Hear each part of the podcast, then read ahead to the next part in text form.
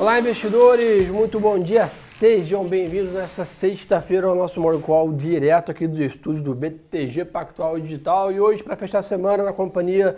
E aí, Lucão? E aí, tranquilo? Tudo certo, pessoal? Vamos aí, tradicionalmente, começar falando um pouco do mercado internacional. Fique aí completamente à vontade para mandar as perguntas aí, para a gente bater um papo aí. Bom dia para todo mundo que mandou aí mensagem no chat. Quem está no Instagram aí, vai mandando aviãozinho para os amigos, aí vai crescendo a nossa audiência. Vamos aí continuar o nosso empenho no maior Morning Call no Brasil, turma.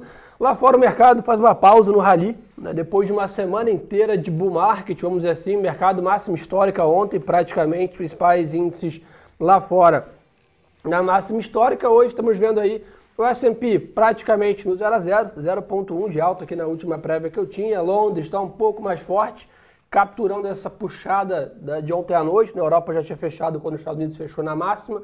Então, FTSE em Londres 0,7 de alta. É, como é que está a Ásia? Nikkei 0 a 0 ali, 0,1 de alta. Xangai na China um pouco mais forte, 0,8. O ETF de emerging markets em geral, Lucão, 0,5 de alta. Dólar mais fraco. E as treasuries acredite se quiser, 1,57. Impressionante. Começamos a semana, pessoal, era 1,68 ou quase 1,69. Quase 1,7, né? vai. Quase 1,7. Estamos terminando hoje, estamos terminando não, estamos agora né, com 1,57, ou seja, uma queda bem significativa na renda fixa de 10 anos dos Estados Unidos, as treasuries americanas. Isso indica o que tira aquele receio, né, aquele temor ali que balançou o mercado quando passou de 2 essa taxa, o mercado começou a olhar com os olhos um pouco mais preocupados com o mercado de equities, reduziu a panela de pressão nos juros, né, Lu? Exatamente. Tinha relatório de grandes casos lá de fora falando de 2,5, 2,3. É, é, claro que é, não passou ainda, né? melhorou um pouco a situação, Sim. dado o que, o que aconteceu nesses últimos dias. Né? A gente viu dados aí bem fortes de é, na verdade, bem fracos, né? Sim. De pedidos de auxílio-desemprego ontem, Inflação bem abaixo. também, CPI, dentro da expectativa. Vendas no varejo ontem vieram super positivas, muito acima do esperado. Isso é, é aquilo que você fala, né? Bom, não é uma economia fraca como a inflação, é uma economia melhorando e a inflação né, saudável, aí, né? saudável vindo junto. Então, diminuiu o temor e aí, Gerson, diminuiu o valor da renda fixa, torna mais atrativo o resto, né? Então, pessoal, basicamente, né, tivemos uma melhora significativa aí nas questões da renda fixa americana, que sem dúvida levou a essa máxima histórica ontem é, dos mercados. É, um outro ponto importante, tivemos nessa madrugada PIB chinês. Né? PIB simplesmente da China cresceu 18,3% no primeiro TRI de 2021. Abaixo, um pouco da projeção, que era 19%, mas sem dúvida tem que tirar o chapéu. Né? Economia chinesa numa recuperação, num buyback impressionante é, desde a pandemia. Né? Então acho que esse é um ponto importante para a gente monitorar, tanto que né, o índice da China está mais forte que os principais mercados, subindo 0,80. E além disso, também a China divulgou produção industrial, subindo 14%, né, e próximo do que era esperado pelo mercado. Então, temos alguns dados. O que, que eu estou olhando? Né? Mercado lá fora, é, encerrando a semana, principalmente nos Estados Unidos, é, depois de uma semana muito forte, naturalmente amanhece nessa sexta um pouco mais é, lenta, talvez alguma realização de lucros, uma troca de, de setores. A Ásia um pouco mais forte, apoiada nesses indicadores da China da madrugada que vieram muito fortes na parte econômica. Perfeito. Nas commodities, Lucão, petróleo. 0 a 0 né? 0 a 0 63, ali, quase 64 dólares o contrato da WTI. Em compensação, minério de ferro sustentando valorização. Impressionante, então, né? Uma semana muito forte, minério de ferro aí próximo de 170 dólares a tonelada, né, o que reforça tanto esse nosso call de vale, etc. Só para vocês terem uma ideia, né, o nosso preço-alvo de vale hoje, a gente usa minério de ferro a 130, 140, a minério de ferro está 170 agora. Né, então, basicamente, ainda tem bastante upside é, para vale nessa questão. Então vamos ficar de olho aí é, no petróleo, temos aí né, perspectiva boa aí de queda de estoques no, nos Estados Unidos, o que está favorecendo né, a commodity, mas eu acho que petróleo é esse range aí por um tempinho, 60, 65, esse é o preço do petróleo ainda é, nesse primeiro semestre, olhando pandemia ainda e consumo né, global né, da commodity. Ô Gerson, e até Manda. pegando um ponto aí do materiais básicos, agora começa um período mais de seca na China, e isso é bom para o setor de, de construção civil né? Ou seja, mais aço, vai precisar de mais aço, ou seja, vai precisar de mais ferro, vai precisar de mais aço, vai precisar de mais material básico. E aí podemos ter esse preço do minério de ferro ainda mais alto ao longo dos próximos dias. Impressionante. Que já estava uma demanda acima, né? Tanto que as siderurgias na China estavam trazendo performance impressionante. Agora, então, nessa época que as obras né, conseguem avançar mais devido ao clima, ao clima, importante essa questão. Turma, o que tem para a gente monitorar lá fora hoje, tá? Agenda mais esvaziada, né? Temos um único indicador né, pouco relevante lá fora, é, é 9 e meia da manhã a construção de novas casas, né, estimativa de 1,61 milhão, né? mas, de novo, nenhum grande indicador, não é um payroll, não é um CPI, não, não é um PIB, não é um indicador que faz muito preço é, no mercado. Então, basicamente, é, de indicadores, estamos um pouco aí é, fracos né, hoje. É, e lembrando que hoje é sexta-feira, né? É Historicamente. Bom lembrar. Uma, é uma sexta-feira de mercado em máxima histórica na quinta. Né? Então, só para dizer isso, só para a gente ter um pouco de consciência, e talvez o mercado esteja um pouco mais é, é, fraco hoje. Não acho que é um dia pessimista, não acho que o mercado abre em queda e etc. Mas só para a gente né, não esquecer que hoje é sexta-feira de uma semana muito positiva. Né? Então tem essa questão também é, lá fora. Mas o que está dando, o, o, que nos deixa um pouco animado, inclusive já olhando para frente, é que tem vindo resultado muito bom das empresas. Né? Ontem de novo, BlackRock, né? outras, Citigroup, né? Citigroup com resultados muito fortes. Né? Então a expectativa é que as companhias aí façam é, essa mesma retomada rápida e que esses estímulos nos Estados Unidos que foram feitos sejam, né, é, é, tragam muito resultado. E pessoal, a gente está até debatendo isso aqui ontem, né? A economia americana é tão forte tão forte que ela é capaz de carregar o mundo inteiro nas costas. Né? Então, se a gente olhar a China como está crescendo, os Estados Unidos como está crescendo, só o cross né, de, de, crescimento global que gera o tamanho da economia americana, isso empurra o mundo todo, né? Porque a gente exporta, importa, abre empresa aqui, aquisição, fusões, ou seja, é muita é, é, força econômica no país, no, no, no, planeta, vamos dizer assim. Então é importante é, é, essa visão porque o mercado, o mundo se anima tanto quando os Estados Unidos mostra que está crescendo, que as empresas estão dando lucros, porque é a maior economia do mundo entregando bons resultados. Né? E importantíssimo, porque muita gente pergunta para a gente, fala assim, ó, oh, como é que a nossa bolsa está subindo? Por que a gente está passando por tanta instabilidade? Tem a preocupação, dia 22 está logo aí e a bolsa continua se recuperando. É isso, exatamente isso. Estados Unidos e China indo bem, carregando o resto do mundo. A gente vê, por exemplo, o Dow Jones ontem superando a faixa dos 34 mil pontos. A gente vê é, de, de, né, de dias em dias, S&P renova máxima, Dow Jones renova máxima, Nasdaq vem aí também. Mas então é, é isso, exatamente esse ponto. Então, quando lá fora está muito positivo, por aqui a gente é, vai, É importante entender que o índice, né, como é o índice? Né, o Ibovespa é um índice tradicionalmente muito exposto a commodities e muito exposto a exportadoras, né, que estão sendo beneficiados. Então, os setores de grande peso na Bolsa estão sendo beneficiados por esse movimento. Então, só para a gente, ah, então, Bolsa 121 mil pontos, quer dizer que está tudo ótimo aqui no cenário local? Não, é porque nossa dinâmica, nossa, nossa Bolsa e nosso país é muito correlacionado com comércio internacional. Gerson, só para você ter uma ideia, materiais básicos sobe seguidamente há nove dias. Então, Impressionante. É isso que vai carregando a bolsa. Né? A gente saiu, a gente subiu só 12,5% nos últimos nove dias, só o setor de materiais básicos. Aí, meu amigo, não tem muito jeito, né? Então, basicamente é isso que tem para a gente comentar lá de fora hoje, mas vamos ao que interessa, falar aqui do nosso Brasil, o que está rolando. Notícias aqui para a gente comentar. O plenário do STF confirmou ontem a anulação né, das condenações do ex-presidente Lula na Lava Jato. Assim, o ex-presidente está novamente apto a disputar as eleições. Né? Agora o mercado vai monitorar aí possíveis né, pesquisas, etc., para olhar aí já para o ano que vem nas eleições. Então, manter atenção nisso. No Senado foram confirmados os nomes da CPI da pandemia, com 11 titulares e 7 suplentes. Né? Data de instalação, porém, ainda não está é, definida, mas deve ocorrer depois do feriado do dia 21 de abril. Então, basicamente, ainda ruídos aqui na parte local. Estamos com uma volatilidade bem maior né, do que na parte internacional, então acho que é importante destacar isso.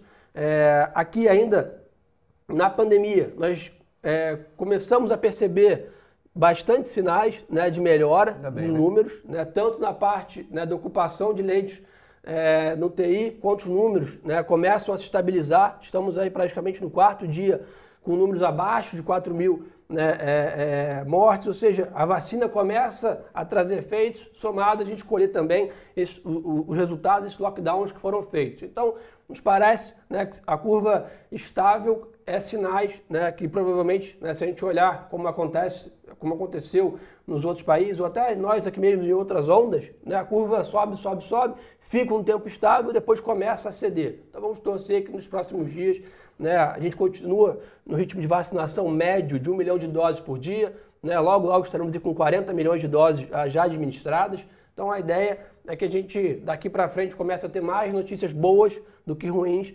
nessa questão, é, ainda bem, né, da pandemia, mas sem dúvida, né, até o pessoal brincou, ah, só tem notícia positiva, a gente estava falando mais de mercado global, aqui no Brasil ainda tem bastante assunto que a gente está preocupado e a pandemia, claro, é um deles é, nessa questão. Ô, ô Gerson, e, e é até bom a gente falar disso, porque né, a gente passou também algumas semanas só praticamente com notícia negativa, né? Aumento de Covid, instabilidade, instabilidade, lá fora também não, não tinha muita notícia positiva e agora as coisas começam a melhorar. E aí muito por conta do avanço da vacinação. Você olha os Estados Unidos, você vê como a velocidade que eles estão indo, que eles estão vacinando é impressionante, né? E aí você olha para a curva... 4 milhões de doses. Você olha para a curva de infectados, de, de leitos de UTI, você vê como é que tá, né? Como é que cai é, logo depois, né? Não, não necessariamente na mesma época, porque você tem que né, tomar vacina, tem um tempo de imunização e tudo mais, mas... É, e aí a gente apesar de estarmos bem atrás, a gente está nesse, nesse caminho, não está? Sem dúvida. É, quando a gente pega, por exemplo, o G20, o, o, Brasil é o quinto país que mais vacinou. Né? Então, a gente não está tão ruim assim. Claro que podia estar tá melhor, mas também não estamos tão ruim assim. Sim. É, então, vou falar com você aqui da parte um pouco de. de pessoal perguntou aqui já de dólar. Pessoal, o dólar está mais fraco hoje lá fora. Ontem apanhou bem aqui, né? É, é, ou seja, acho que tem um espaço aí para o dólar reduzir um pouco essa pressão.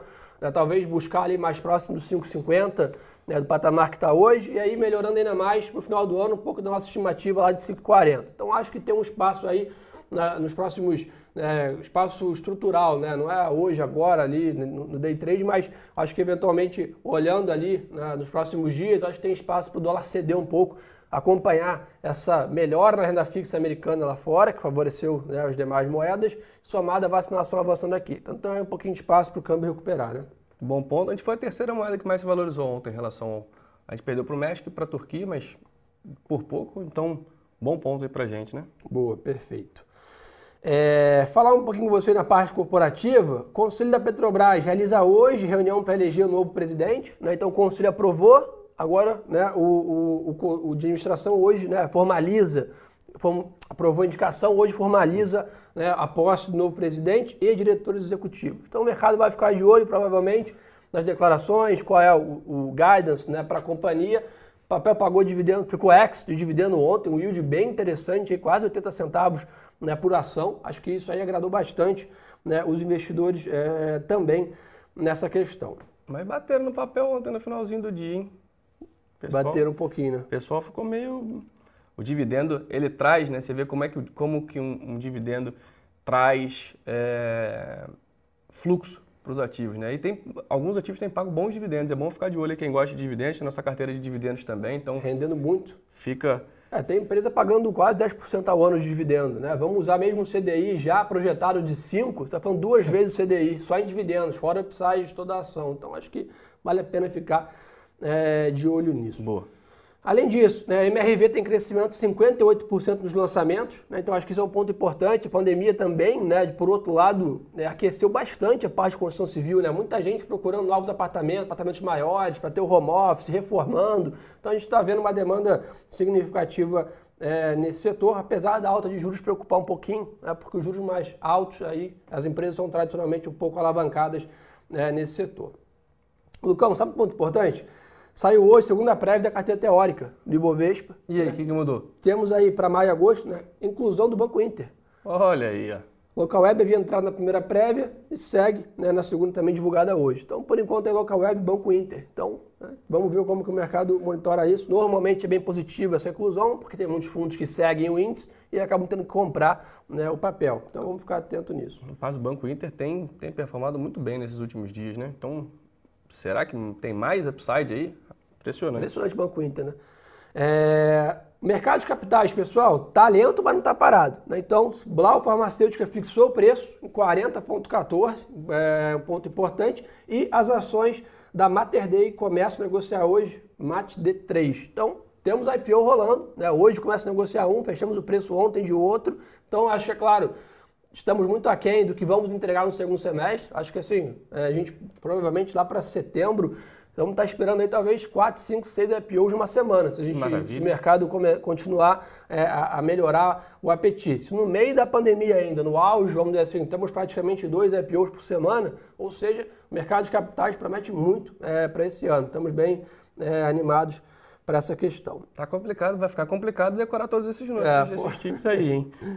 Vamos lá, Lucão, o que a turma quer saber? Puxa aí o papo. Bom, o pessoal já perguntando de Bitcoin, tem uma notícia aqui quando a gente estava falando Manda. mais cedo que a Turquia baniu o uso de criptomoedas para pagamentos. Isso né, é, já é um, é, um, é um cenário ali. Lembrando que foi, eu não lembro se foi ontem ou anteontem, a Coinbase fez aí seu IPO, né? né? Seu IPO, então é, tá uma febre aí né, a questão da Bitcoin, então é, continuo achando que daqui para frente teremos um novo cenário, né? Quando a gente olha para criptomoedas teremos esse cenário aí bem, bem interessante. Mais uma vez, faz sentido ter alguma coisa na carteira, né? Acho que diversificação é aquilo que você sempre fala. E Sim. temos o nosso fundo também, né, Gerson? Temos o BTG FIM 20.